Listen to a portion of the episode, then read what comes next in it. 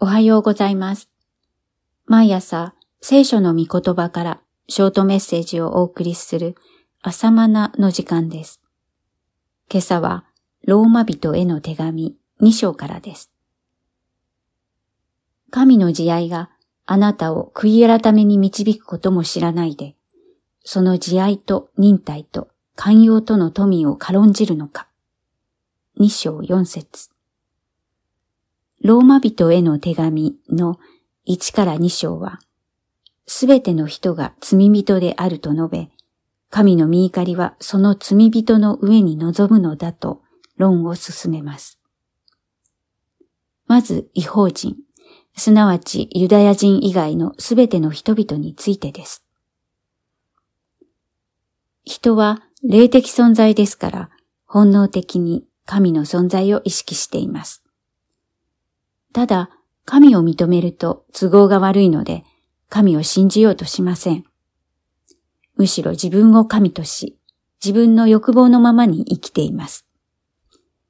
また、神を信じても、偽りの神々を拝みます。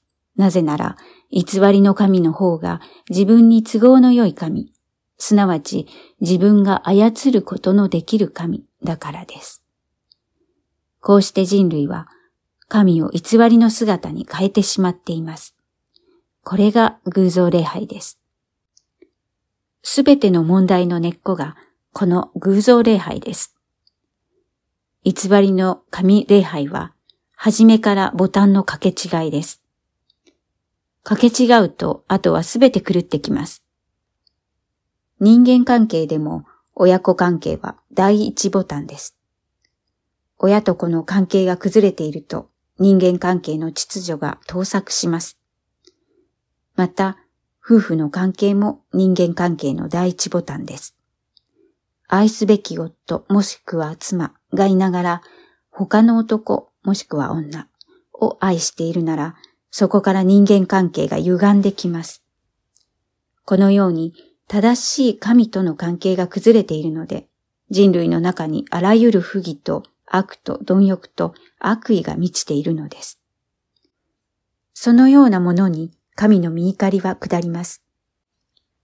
以上が違法人は罪人であることの論旨で、第一章18節から32節の大まかな内容です。続いてユダヤ人の場合です。彼らは神を信じています。そして立法に従順する印として割礼を受けているので、自分たちは神の見怒りに対しては例外だと考えていました。しかし、ユダヤ人であるあなたは、神の見怒りの裁きから逃れうると思っているのかと問いかけています。つまり、例外はないのだ。イエス・キリストによって人々の隠れた罪が明らかにされ、裁かれる日が必ず来るのだと述べています。神の見前にはすべてがあらわになります。立法を守ることで人の目には立派に見えても、神は隠れたところをご覧になります。だから、自分は立法を行っているから大丈夫だと考えているなら、それは神の義を侮っているのです。そして、神の正しい裁きの日に、神の怒りを我が身に積んでいることになるのです。二章五節ローマ人への手紙第一章から二章は、読む者に絶望を与えます。ここだけを読むなら誰もが絶望です。私は偽人だと主張できる者はいない。罪に対する神の見怒りから逃れうる者はいないのです。しかし、自分の罪深さに絶望する人は幸いです。神の慈愛を知るからです。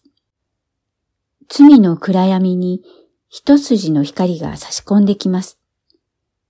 どんなに罪の暗闇が深くても、助かる道が一つだけあります。それは神の慈愛を知ってって悔い改めることです。人が悔い改めて神に立ち返るのを、神は慈愛と忍耐と寛容をもって待っておられます。今日の聖句を心に刻むべきです。神の慈愛があなたを悔い改めに導くことも知らないで、その慈愛と忍耐と寛容との富を軽んじるのか。二章四節悔い改めは神が与えてくださった逃れの道です。救いに至る唯一の門です。小さくて狭いので、多くの人はこの門をくぐりたがりません。